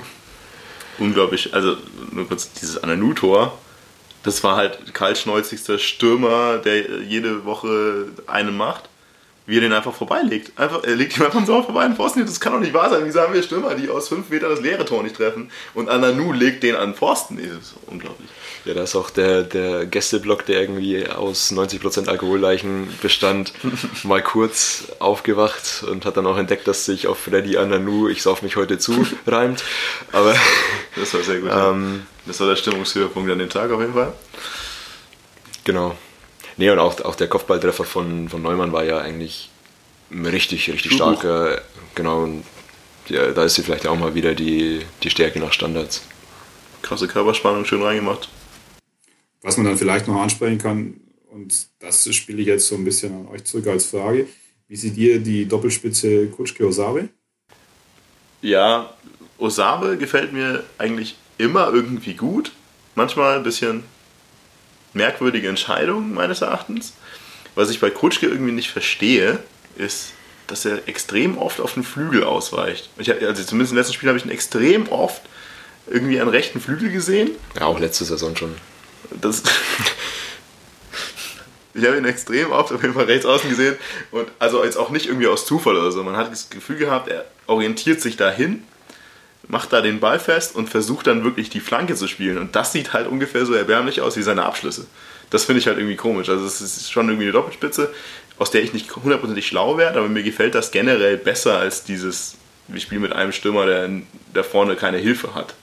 Ich glaube auch, dass es wahrscheinlich, also ich sehe es auch nachvollziehbar, dass die beiden spielen aktuell, weil es einfach sowohl einstellungstechnisch als auch irgendwie leistungsmäßig vielleicht die beiden besten sind, die wir jetzt in der Phase gerade haben. Kutschke spielt wahrscheinlich zu einem sehr erheblichen Teil auch einfach, weil es bei ihm von der Einstellung her einfach passt und weil er einfach vom Typ her einer ist, den man in so einer Situation braucht, aber das ist ja auch alles legitim. Und Osabe finde ich eigentlich als Spieler echt ziemlich interessant. Er ist einfach nur sehr, sehr ineffektiv in, in unglaublich vielen Situationen. Hat jetzt ja. in dem, in dem Kiel-Spiel mal dann das zweite vor allem auch vorbereitet, glaube ich, oder eingeleitet zumindest. Das zweite Tor, ja. Genau, also. Das war so ein Ding zwischen. Das war halt so ein Tor, das, das wir viel zu selten irgendwie ja. schießen. Also das war ja richtig, schön richtig spielen. schön und schnell mal gespielt. Aber wie oft sehen wir sowas? Also ich finde es eine sehr interessante Kombination und wie ihr sagt, also er gibt gerade in der aktuellen Situation auch auf jeden Fall Sinn für mich. Kutschke ist zum einen sinnvoll für diesen Ansatz, den der FC bei eigenem Spielaufbau oder wenn man es so nennt, Spielaufbau spielt, also den Ball einfach relativ schnell oft nach vorne. Und da ist einfach Kutschke ein Spielertyp, der Bälle festmachen kann und im Idealfall auch gut auf Osabe weiterleiten kann, der dann wieder ein anderes Element, diese Schnelligkeit, auch mal das Verhalten im 1 gegen 1 an einem vorbei an, an einem Gegenspieler vorbeigehen zu können, mitbringt. Und hat auch meiner Meinung nach in den Spielen gegen Kiel und dann äh, später auch gegen Bielefeld auch für zwei, drei sehr gefährliche Situationen dadurch gesorgt. Also in der ersten Halbzeit gegen Kiel ist mir auch noch in Erinnerung, wie er auf Außen durchbricht und dann sehr, sehr gefährlich in die Mitte auf Höhe des Fünfers flach reinlegt. Die Chance hätte man eigentlich auch schon nutzen können. Also das, das fand ich auch gut und positiv. Bloß äh, da merkt man halt, dass die Abstimmung noch nicht so vorhanden ist. Und wie ihr schon gesagt habt, oder du, Marco, bei Osabe fällt mir auch oftmals die mangelhafte Entscheidungsfindung auf. Aber es sind zumindest mal Ansätze, die einen helfen können, auch wirklich aktiv selber Chancen zu kreieren und herauszuspielen und nicht nur auf gegnerische Fehler zu reagieren. Und vor allem, was ich zu Kutschke noch sagen will, das ist auch ein Spieler, der mir aufgefallen ist, der, der wirklich versucht zu pressen, wenn es die Situation ergibt dann oftmals ist es dann noch nicht optimal, weil einfach das Abstimmungsverhalten nicht passt und, und, und Kutschke dann teilweise presst, aber die anderen äh, Neben- und Hinterleute nicht nachschieben und dann Lücken entstehen. Aber ihm merkt man, ihm merkt man wirklich äh, den absoluten Willen an, der auch von euch ja schon angesprochen Eigentlich müsste er, oder was, was dann noch fehlt, ist, dass, dass er sich selber belohnt. Also, dass er diese Chancen, die er auch hatte, die sehr guten Chancen nutzt. Weil zum Beispiel die, die, diese eine Chance, wo ich schon angesprochen habe, diese so 20 Meter zentral vor dem Tor, in Kiel, so ein Ding muss halt ein Mittelstürmer eigentlich mal machen. Dass es einfach bei beiden noch nicht ganz perfekt läuft, aber das auf jeden Fall ausbaufähig ist. Also ich glaube, Osave ist wirklich ein Juwel irgendwo. Wenn der halt seine Entscheidungsfindung mal ein bisschen besser in den Griff bekommt und nicht immer nur versucht, mit dem Kopf durch die Wand zu gehen. Also ich finde, man sieht ganz oft, der versucht einfach mit dem Kopf irgendwie selber mit dem Ball durchzukommen. Das führt ganz oft dazu, dass er den Ball verliert. Aber dadurch, dass er extrem physisch ist und eigentlich auch ein super super Ballbehandlung hat, kommt er dann doch öfter mal durch und dann wird es natürlich richtig gefährlich. Also er ist ja ganz oft mal auch an der Grundlinie irgendwie hat er den Zweikampf versucht, statt zu flanken und wurschtelt sich dann irgendwie durch. Und das ist natürlich dann extrem gefährlich, aber damit kann man auch nicht planen. Also er verliert halt zwei Bälle und einmal wird es gut. Da fehlt so ein bisschen die Balance. Und Kutschke, der muss halt einfach wirklich mal treffen. Also ja, er macht Raum für die anderen. Und ja, der verlängert auch ganz nett die Bälle, die dann irgendwie hochkommen, was mir auch ein bisschen zu oft vorkommt, meines Erachtens. Viele Bälle aus dem Halbfeld, Kutschke geht nur hin, um den Ball zu verlängern und keiner ist da. Das sind aber so Sachen, die müssen die einfach einspielen und ich denke, dass das schon gut werden könnte. Natürlich müssten die halt irgendwann mal treffen. Also ich weiß nicht, wann wir das letzte richtige Stürmertor gesehen haben. Ja, wisst ihr auch nicht. Guck. Mhm. Deswegen, also das letzte wirkliche Stürmertor, keine Ahnung. Also was kein Standard war und kein ewig her. Also die müssten halt mal treffen, aber das sagen wir, das, ehrlich gesagt sagen wir das halt seit drei Jahren oder vier Jahren. Das wäre halt mal schlimmer, wo ich eine Tore macht, aber okay. Was ich noch interessant finde, sind die Auswechslungen dann oder beziehungsweise ja, dass, dass Kittel und Pledel dann eingewechselt wurden. Ich meine, Cohen macht, macht Sinn, ähm, dass er eingewechselt wird als bisschen defensiverer für den auch nicht starken Röcher in der Partie irgendwie. Aber äh, Pledel gut musste dann auch kommen, weil Ananu, glaube ich, angeschlagen war. Ja. Ähm, hat die Sache allerdings nicht gerade stabilisiert. Ja, und Kittel ähm, hat dann aus meiner Sicht auch irgendwie mit einem Fehlpass oder Ballverlust irgendwie den, den Eckball zum 2-2 irgendwie noch eingeleitet. Ja, also. War nicht optimal, nein. Ich hatte wahrscheinlich auch jetzt wenig Alternativen irgendwie auf der Bank, aber sie, Kittel in der Situation zu bringen, sah ich jetzt nicht als Also ich kann ehrlich gesagt irgendwie jeden dieser Wechsel irgendwo nachvollziehen. Also Kohn sowieso, weil es einfach einer ist, der, der haut dir die Dinger halt hinten raus. Notfalls haut er den Gegner mit raus. Ja, Ananu musste runter, hat angezeigt, er muss runter. Das, da hilft nichts, da musste quasi Pedel kommen in der Situation. Ja, Kittel, okay. Ne? Der, der hast halt vielleicht die Hoffnung, dass du da hast noch einen Schnellen, der dir dann irgendwie den, den Konter zum 3-0 bringt. Das ist vielleicht die, ach, irgendwie die, den Ansatz gewesen, der drin. Aber ansonsten verstehe ich den Wechsel jetzt auch nicht unbedingt, hätte ich auch gar nicht wechseln müssen. Ja, also darauf würde ich es jetzt nicht unbedingt zurückführen, dass es nicht geklappt hat am Ende. Zum Ende war es halt irgendwie unkonzentriert und vor ja, allem. Wieder halt eine dumme Standard auch vor allem. Also die war ja dann auch wieder extrem schlecht verteidigt und ja. ja. das zieht sich auch halt wieder so durch, wie hatten wir jetzt gegen Sandhausen schon wieder ein Standard gegen Tor, jetzt wieder gegen Kiel. Ja, da passt auch oft die Abstimmung nicht. Der Elfmeter meines Erachtens durch falsches Stellungsspiel der gesamten Defensive irgendwie verursacht. Ja, habe ich jetzt den Stehung gar nicht mehr so im Kopf. Ne? Auf jeden Fall, da war halt dann ja, ein Riesenloch in der Mitte, der geht Muttersehen allein durch. Herberg muss ihn faulen und dann gibt es halt einen Meter und danach hast du einfach gemerkt, da ist pure Angst wieder. Die, das war einfach nur Angst und Kiel hat zwar schwere Beine, aber hat natürlich gerochen, dass das jetzt was wird. Dann war ein Ball quasi schon drin, also der steht, der steht vom leeren Tor der Kieler und zieht den Flugkopfball auf und plötzlich fliegt von irgendwo der Herwagen her, den niemand mehr gesehen hat in dem Stadion und fischt das Ding noch raus. Hat aber dann ja, noch mal kurz nochmal in seine 20er zurück. Da war er. der Herwagen. Ja, super, da kam die Katze nochmal raus. Aber am Ende hat es, wie gesagt, nicht gereicht. Anu hat es auch ganz schön gesagt. Er hat auch gesagt, nach dem Spiel, der Elfmeter, also das Anschlusstor kam einfach zu früh. Und das Unentschieden, das war nur eine Frage der Zeit. Also er hat auch gesagt, das war einfach nach dem Anschlusstor, war es nur eine Frage der Zeit, dass das Gegentor fällt. Aber das hat man auch gesehen. Also verunsichert bis zum geht nicht mehr. Das war, kannst nur hoffen, hoffentlich treffen sie das Tor nicht und wir pfeifen ab. Ja, es ist halt insofern ärgerlich, weil der, der Gegner halt an diesem Tag auf jeden Fall schlagbar war und eigentlich unsere eigene Leistung auch ganz ordentlich war. Also ich war von Kiel echt sehr überrascht, dass es, wie du sagst, sehr langsam auch gerade im Aufbauspiel von denen war, die sich auch extrem reinpressen haben lassen und ja, also gerade wenn du dann 2-0 führst. Selber überhaupt kein Pressing, also gar keins. Gewinnen, ja. Es war eigentlich ein Aufbaugegner, also so schlimm es klingt natürlich. Also wir waren gut an den Tag, aber es war irgendwo war es ein Aufbaugegner. Weil sie haben sich in jeder Situation vorne, hinten, in jeder Situation sehr langsam und passiv verhalten und haben uns natürlich auch die Möglichkeit gegeben, einfach mal was besser zu machen. Ja, absolut. Also ich kann euch da nur zustimmen. Ich habe ja quasi das äh, schon ein bisschen in meinem Eingangsstatement äh, gesagt und analysiert, dass natürlich dann äh, dieses äh, Pressing, Gegenpressing-Verhalten des FCI, wenn es vorher nicht vorhanden war, dass man das dann mal in dem Spiel über 90 Minuten durchhalten kann, war ja nicht unbedingt zu erwarten.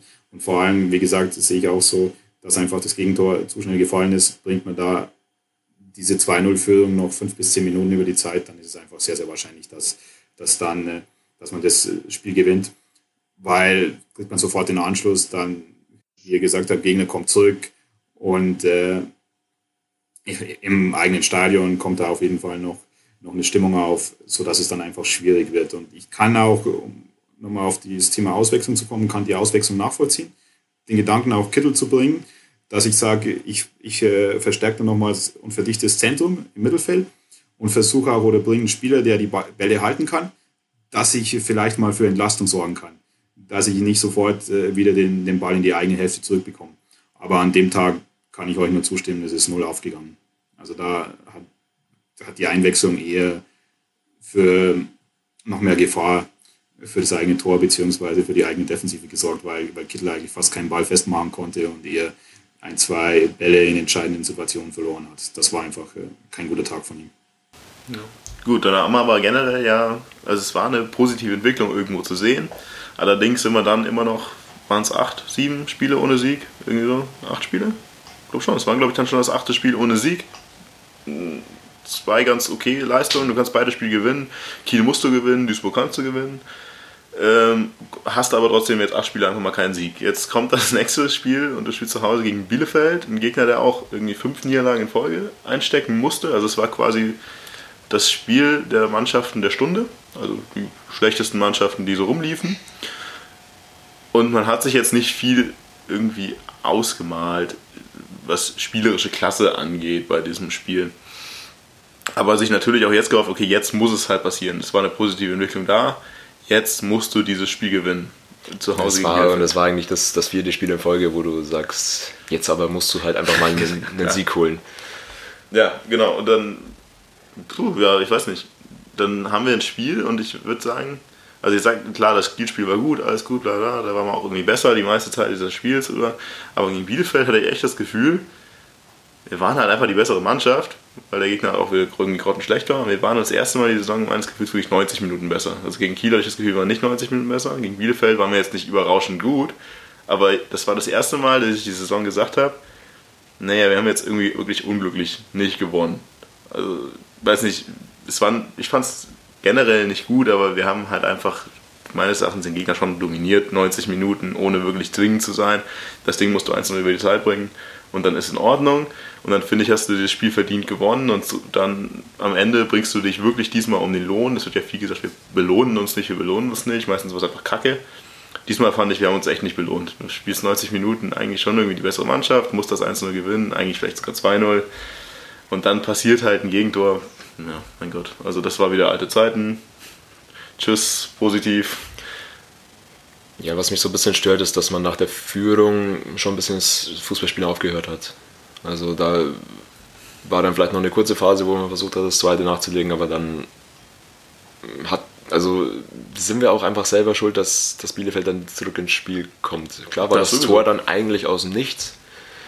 Die Art und Weise ist natürlich grauenhaft, also dass der 1,95 große Mittelstürmer irgendwie 20 Meter ungestört in den Strafraum traben darf und dann allein im Fünfer steht und eine Flanke einköpft. Okay da wundert mich dann nicht, dass wir seit irgendwie 23 Spielen nicht mehr zu Null gespielt haben. Ich weiß es nicht. Ein halbes Jahr nur ein Sieg, oder hast du gesagt? Irgendwas seit einem halben Jahr ein Sieg. Das ja, genau. Schön. Ja, also ja, du hast natürlich recht. Also, wenn du in einem Heimspiel gegen einen Gegner, der so schwach ist, 1-0 in Führung gehst, dann musst du das Spiel halt auch gewinnen. Und mit einzelnen Punkten, gerade dann gegen direkte Konkurrenten, kommst du halt in der Situation auch nicht weiter. Ja. Ich kann euch da eigentlich nur komplett zustimmen. Das Spiel musst du gewinnen. Man hatte ja auch wirklich das Gefühl auch, der FC, also der, das, der schießt heute noch ein Tor. Also man hatte wirklich ein positives Gefühl, auch als es 0-0 stand. Aber wie ihr schon gesagt habt, direkter Konkurrent, Bielefeld, überhaupt keine gute Leistung. Gegen so einen Gegner musst du punkten und musst du eigentlich auch gewinnen, vor allem zu Hause. Und dann, dann führst du 1-0 und dann ist es wieder eigentlich bezeichnend für die ganze Saison, dass du andererseits auch das Gefühl hast, es kann immer hinten ein Tor fallen. Und ihr habt ja dieses Gegentor schon perfekt analysiert. Also diese Zustimmung oder die nicht vorhandene Zustimmung und Abstimmung, die war einfach erschreckend zu sehen, weil so ein Tor darf in dieser Art und Weise in der, ich glaube, 78. Minute, also auf jeden Fall circa 80. Minute darf einfach nicht fallen.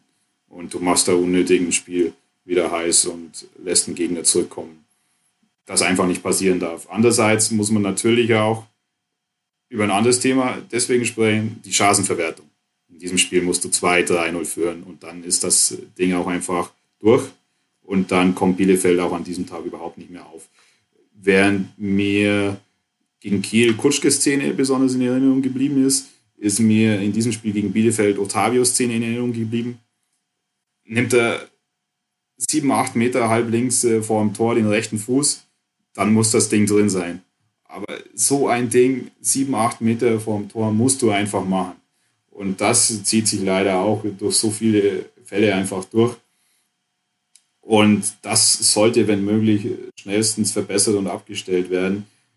Was aber andererseits dann eben positiv war, auch wenn natürlich, wie er sagt, die Umstände zu berücksichtigen sind, direkter Konkurrent, sehr schwacher Gegner. Es wurden Chancen herausgespielt. Und man hatte wirklich das Gefühl, der FC kann Chancen herausspielen und ist nicht auf Zufälle angewiesen. Am Ende hast du halt wirklich mal Pech, weil dieses Ding von Lescano, der war ja drin. Also sorry, der war, der, jeder im Stadion, also der sah aus, als wäre der schon drin. Und dann dreht er sich doch so ein bisschen weiter dann raus und geht an den Innenpfosten und, und fliegt durch den Fünfer zurück raus. Also der Klar, war eigentlich dann analysieren wir es jetzt ganz anders, wenn, wenn wir das 2-1 gewinnen durch das Tor. Klar. Eben, also wie gesagt, meines Erachtens war das das erste Spiel seit langer Zeit, bei dem ich wirklich sage, äh, du hast es am Ende unglücklich nicht gewonnen. Also ganz ehrlich, das Ding, das war, die, Bielefeld hat in der vierten Minute eine Großchance, da kann man auch schon 1-0 hinten sein. Und Bielefeld hat eine Einladung aufs leere Tor, bei dem einfach die komplette Defensive versagt. In allen Seiten irgendwie. Allein schon der Pass zurück auf den Fünfer, das, äh, auf, den, auf die 16er Kante, dass da ein Muttersinn einer steht. War einfach defensives Totalversagen von allen Seiten. Klar, aber an sich hat Bielefeld 90 Minuten in diesem Spiel keinen Stich gehabt. Und wenn dieses Scheißding nicht an Boston geht und dann rein, dann äh, hast du dich auch belohnt. Aber ja. Ja, ich, ich weiß nicht, ich sehe es gar nicht so uneingeschränkt positiv wie ihr. Also äh, ich tue mir schwer, oder ich habe in dem Spiel, glaube ich, auch zum ersten Mal so richtig realisiert, dass das echt ein unglaublich hartes Stück Arbeit wird mit dem Klassenerhalt einfach. Also, weil eben du kannst jetzt in den letzten drei Spielen einstellungsmäßig keinem einen Vorwurf machen, der da auf dem Rasen steht. Nee. Und trotzdem gewinnen wir einfach die Spiele nicht. Klar mag das gewisse Glückssache und so weiter auch sein, aber es ist ja beinharter Abstiegskampf und das wird echt kein Selbstläufer. Also das ist mir, ja, ich will nicht sagen, dass mir vor dem Spiel nicht klar war. Das ist nur was Neues jetzt. Ich habe Nee. das ja vor ein paar Wochen noch gesagt, aber das war jetzt auch durch. Genau, also und das wird tatsächlich unglaublich hart. Und um nochmal auf das zurückzukommen, was ihr sagt, nämlich, dass wir das so dominiert haben, ja, das war auch mein bisschen subjektiver Eindruck. Wenn ich mir aber dann irgendwie so ein bisschen die Statistiken auch anschaue, gerade irgendwie Expected Goals, ähm, ja, war das doch sehr, sehr ausgeglichen. Also Ja, aber sowas ist, das ist, finde ich, dann auch immer schwierig bei so Statistiken. Wie viele Spiele hatten wir, bei denen wir in der Statistik jetzt gar nicht so schrecklich aussahen und eigentlich warst du grottenschlecht. Also ich finde das immer schwierig. Nicht jede Statistik ist immer wirklich Indikator dafür. Also ein Indikator schon, aber es ist nicht aussagekräftig genug, um zu sagen, ja, so ist es, wie es da steht. Weil es ist halt dann doch nicht schwarz und Ja, aber also genau auf Expected Goals bezogen spricht dann eben auch dafür, dass die Abschlüsse, die wir hatten, waren eben nicht so qualitativ, als dass sie dann auch unbedingt zu Toren führen müssen. Ja, dann Ja, aber Bielefeld sind es zwei, die halt drin sein müssen. Deswegen Genau. ist es natürlich als immer eine Riesenchance. Gleicht Aber- natürlich auch am Ende und aus, gleicht ja. sich's so sehr aus. genau. Ja, vor allem ist ja auch dann so, also klar, wir sprechen jetzt äh, von dem Niveau, wo wir kommen von Sandhausen, von Duisburg. Und dahingehend haben wir das verglichen. Und nicht jetzt, dass wir sagen, boah, das ist ein perfektes Spiel und äh, es war zu jedem, zu jedem Zeitpunkt klar, der FC muss in diesem Spiel mit 4-5-0 vom Platz gehen.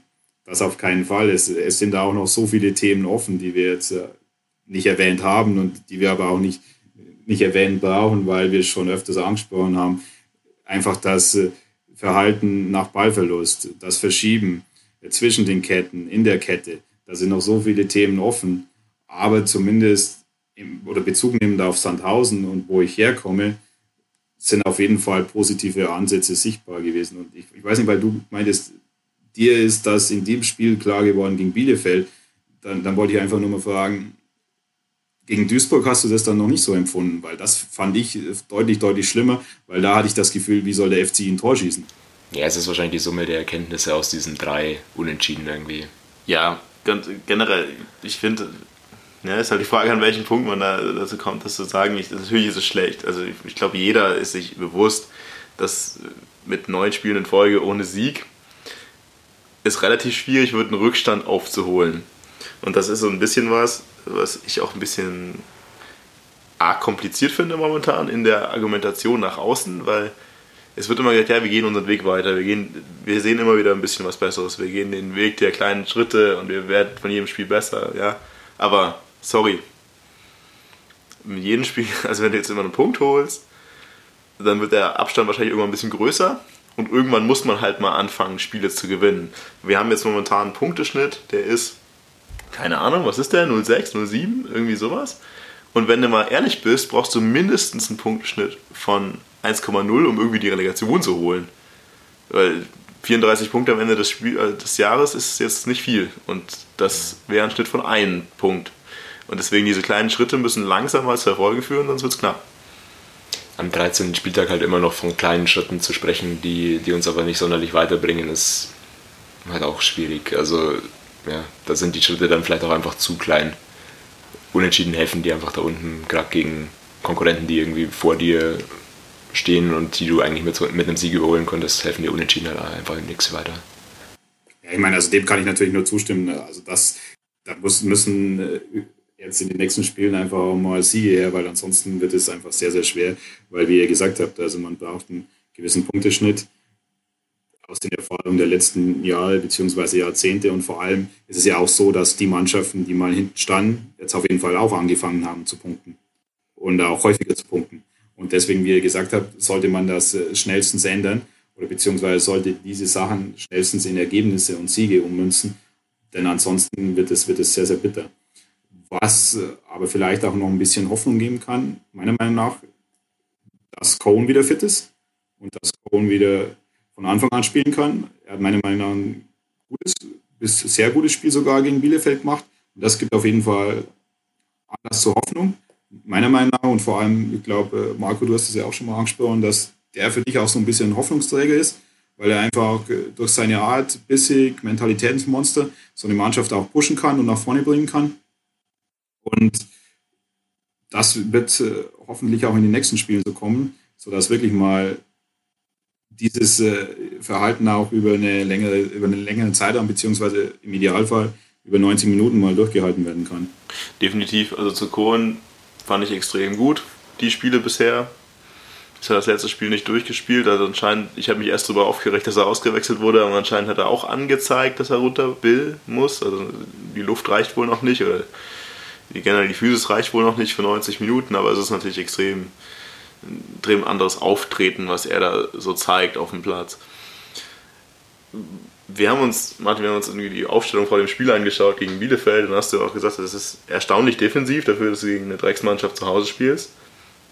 Allerdings fand ich es interessant, weil meines Erachtens war also Kohn doch offensiver interpretiert, als es früher der Fall war. Also der war ja früher auch oft mal mit vorne, ist mit aufgerückt, hat was gemacht.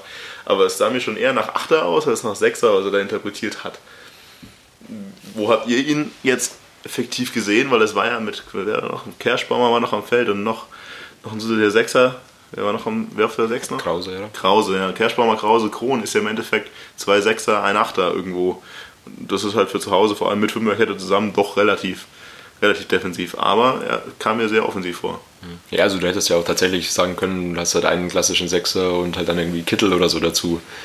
Aber ja, also insofern ging die Rechnung ja einigermaßen irgendwie auf, zumindest. Also Cohen hat ein super Spiel gemacht, von dem her ist er, empfiehlt er sich natürlich auch.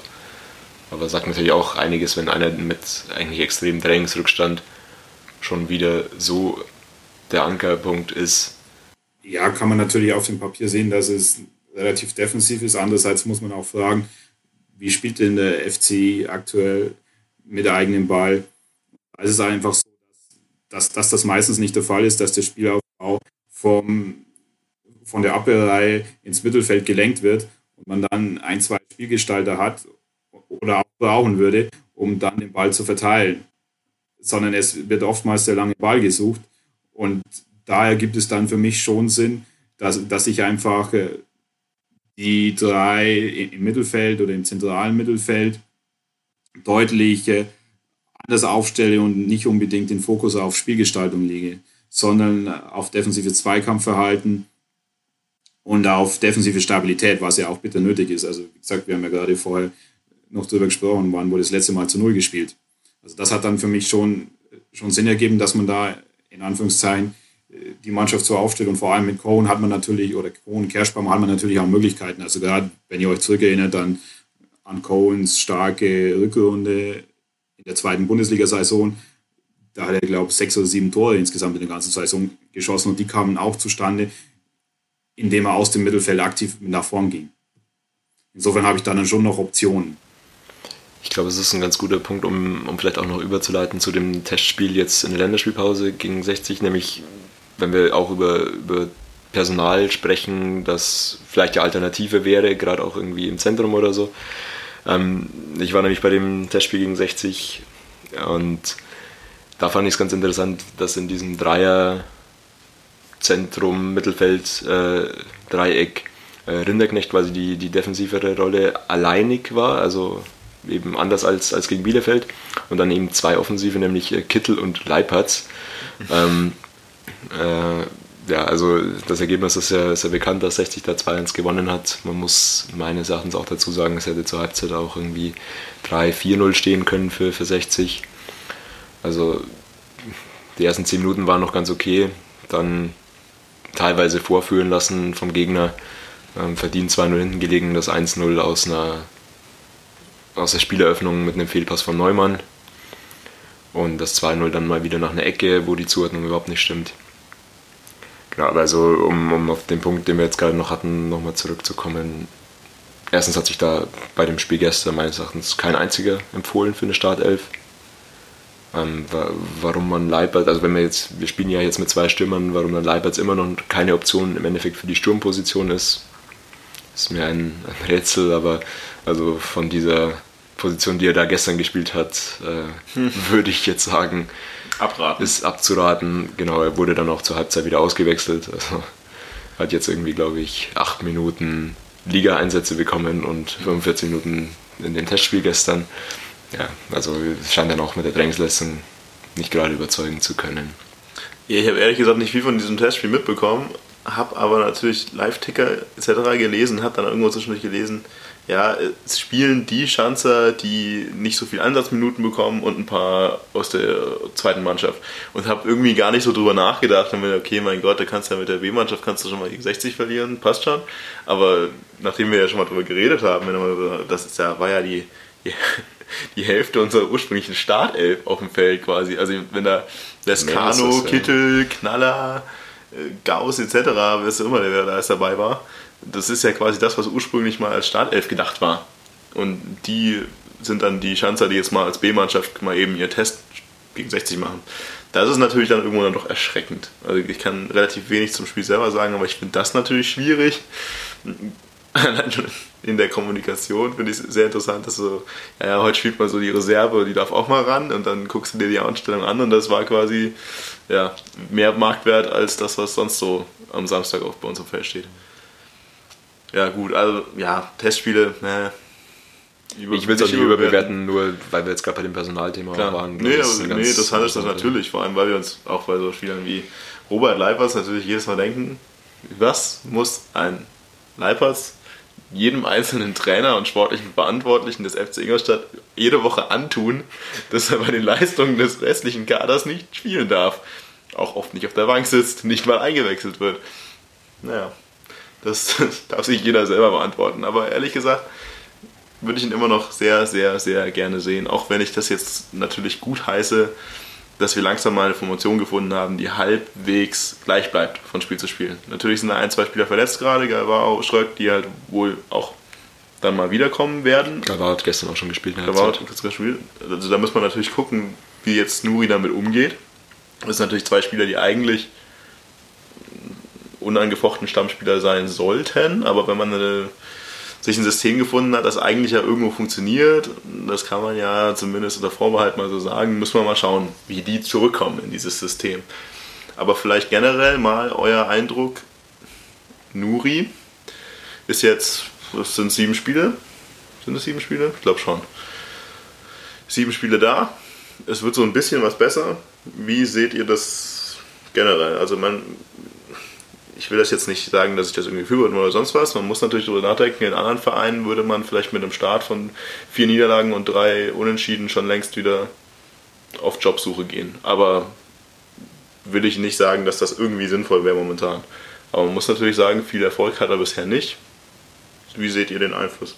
Es fällt einem relativ schwer, den Einfluss zu beurteilen, weil eben so viele Dinge im Umfeld waren, mit der Sportdirektorensache etc. Und, aber ich hätte mir auch deutlich mehr erwartet, gerade in Bezug auf das Defensivverhalten. Also da habe ich es ja im letzten Podcast schon angesprochen, war ich schon relativ ernüchtert. Jetzt sieht man erste positive Ansätze, aber da ist auch noch sehr, sehr viel Potenzial nach oben. Und ich bin mal wirklich auf die nächsten Spiele gespannt, weil nach der Spieleanzahl, wie von dir erwähnt, jetzt müssen die Resultate und Ergebnisse kommen. Und nach, nach einer Spielanzahl von sechs, sieben, acht Spielen kann ich dann auch mal sagen, da muss ein Trainer auf jeden Fall Einfluss haben. Und so fällt mir so, so, so ein aktuelles Fazit noch relativ schwer. Aber es hätte auf jeden Fall deutlich, deutlich positiver sein können. Wie viel, wie viel jetzt da auf äh, Punkt, punkto mannschaftsintern, umfeldtechnisch und wie viel auf Trainer selber geht, das ist halt sehr, sehr schwer von außen zu beurteilen. Vielleicht nur kurz für die nächsten zwei Spiele. Also, wenn ich mich jetzt nicht irre, das nächste Spiel ist in Dresden. Da muss ich ehrlich mal, auch wenn wir vorhin positiv geredet haben, habe ich das Gefühl, dass wir da dermaßen auf den Sack bekommen werden, weil die sich rächen müssen für ihr, für ihr 7-0, nee, 7, was, 8-1, 8-1 gegen Köln.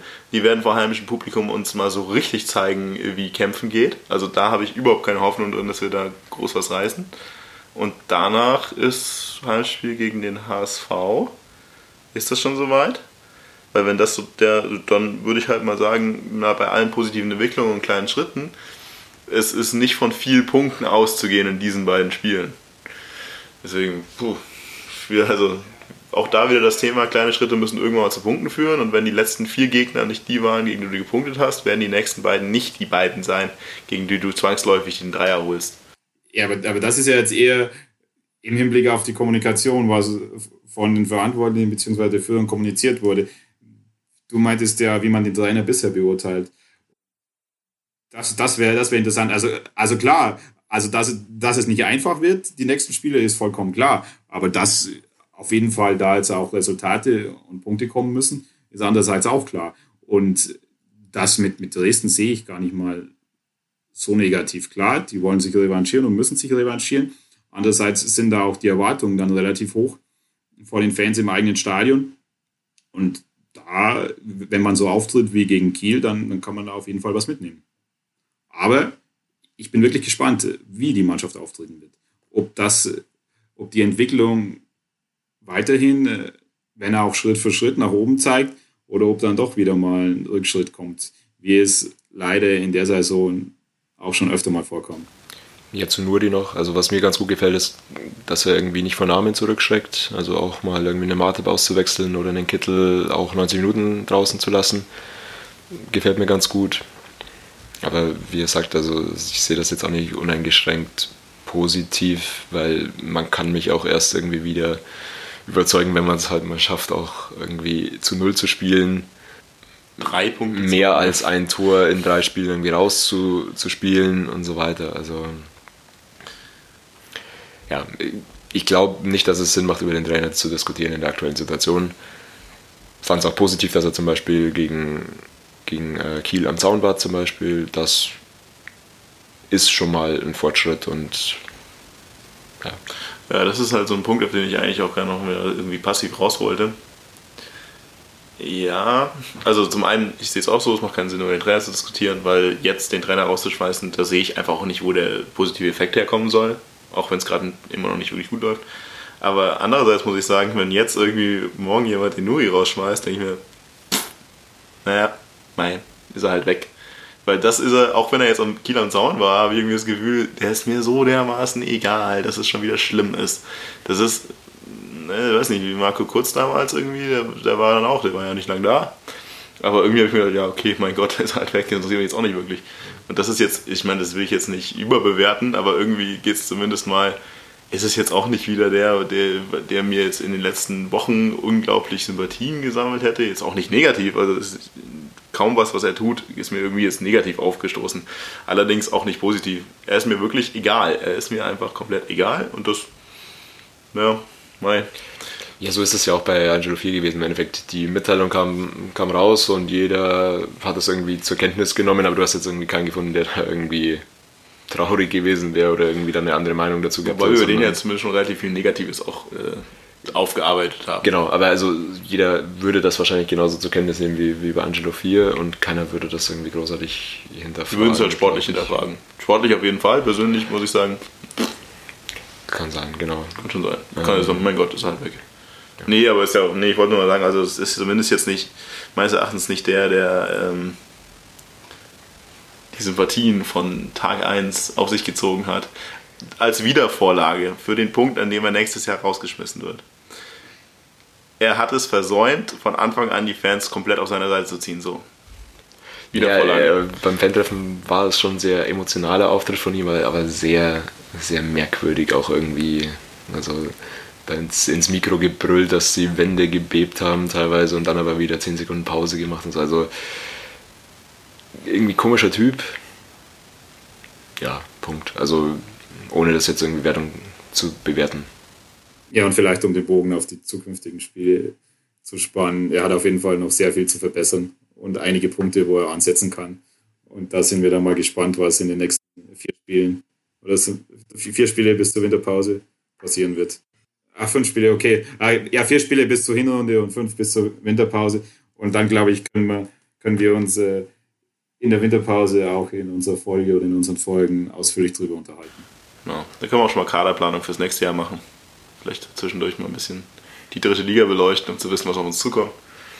Nee, aber ohne Spaß, also es sind natürlich ein paar positive Sachen dabei und also es ist wesentlich besser als den wilden Zeiten, die wir ja jetzt schon mal hatten und so ein paar Ausrutscher zwischendurch. Aber wir müssen einfach langsam aufhören, kleine Schritte zu machen. Jetzt müssen große Schritte her, weil sonst ist es zu spät. Wenn wir in der Winterpause noch kleine Schritte machen, dann braucht man die Rückrunde eigentlich gar nicht mehr mitspielen. So, einzige, was mich natürlich extrem positiv stimmt, ist, wer diesem Verein schon länger die Treue hält, weiß, dass das früher eigentlich immer so war. In der zweiten Liga Hinrunde denkst du dir, das kann nicht wahr sein, du wirst sowieso absteigen und in der Rückrunde wird dann aus der Marketingabteilung ein richtig cooler Hashtag rausgehauen der nochmal alle dazu pusht, so einen Schal für 10 Euro zu kaufen. Dann holen wir genug Punkte in der Rückrunde, um dann auch irgendwie die Liga zu halten und im ersten DFB-Pokaltopf zu landen. Deswegen denke ich, dass es dieses Jahr wahrscheinlich auch wieder so laufen wird. Ich bin mir nur nicht sicher, welcher Hashtag dann kommt. Ja, ich, ich suche schon mal meinen Holzhacker-Schal wieder raus. Stark. Ja, da freue ich mich auch schon drauf. Ja, ich sehe so in leicht ernüchterte Gesichter. Wie, wie nach jeder Folge. Hier irgendwie noch Gesprächsbedarf? Andere Themen? Bock? Hält sich in Grenzen, aber ich würde ja unglaublich gerne nochmal über die Jugend sprechen, aber ich glaube, dass die, dass die Folge wahrscheinlich zu lang wird, wenn wir das jetzt hier aufnehmen. Also vielleicht bringen wir irgendwie noch eine Sonderfolge dazu raus. Also ja, auch vielleicht an dem Punkt mal die Entschuldigung, weil wir haben ja am Anfang groß tönig davon geredet, dass wir hier nicht nur über die erste Mannschaft reden, sondern auch über Sachen neben dem Platz und zweite Mannschaft und alles, was noch so passiert. Und ja, wir wissen, es gibt Bestrebungen und eine Futsalmannschaft etc. Das werden wir alles schon längst beleuchtet haben. Aber durch diese Entwicklung in der ersten Mannschaft war es bisher eigentlich immer ja, das Gefühl, das passt jetzt nicht. Es macht keinen Sinn, nach großtragenden Problematiken, Negativserien und was weiß ich mal in der, von der ersten Mannschaft dann nochmal ein bisschen über die zweite Mannschaft oder neue Entwicklungen außerhalb des klassischen Profifußballs zu reden. Deshalb hiermit wieder versprochen, wir werden das zeitnah wieder aufnehmen, eventuell eben auch als Sonderfolge, dass wir es mal einfach losgelöst von der ersten Mannschaft machen. Aber momentan gibt die erste Mannschaft einfach zu viel her, äh, um das aufzusplitten. Und vielleicht gibt es auch zukünftig irgendwann wieder genug Positives her, um das nicht aufzusplitten, aber das sei mal dahingestellt. Gut, ich sehe hier eine nickende Runde und glaube, jeder hat genug gesagt zu dem, was passiert ist. Ja, hm, hoffen wir, dass wir, bis wann hören wir uns wieder? Ich glaube, wir machen schon mal eine Folge vor der Winterpause, würde ich sagen. Das ist sonst ein bisschen lang auf jeden Fall. Deswegen hören wir uns, denke ich, im Dezember wieder. Und bis dahin viele schöne kleine Schritte in die richtige Richtung und vielleicht auch mal ein Dreier oder auch mal kein Gegentor. Jetzt übertreibst du aber. Wir hoffen das Beste. Servus.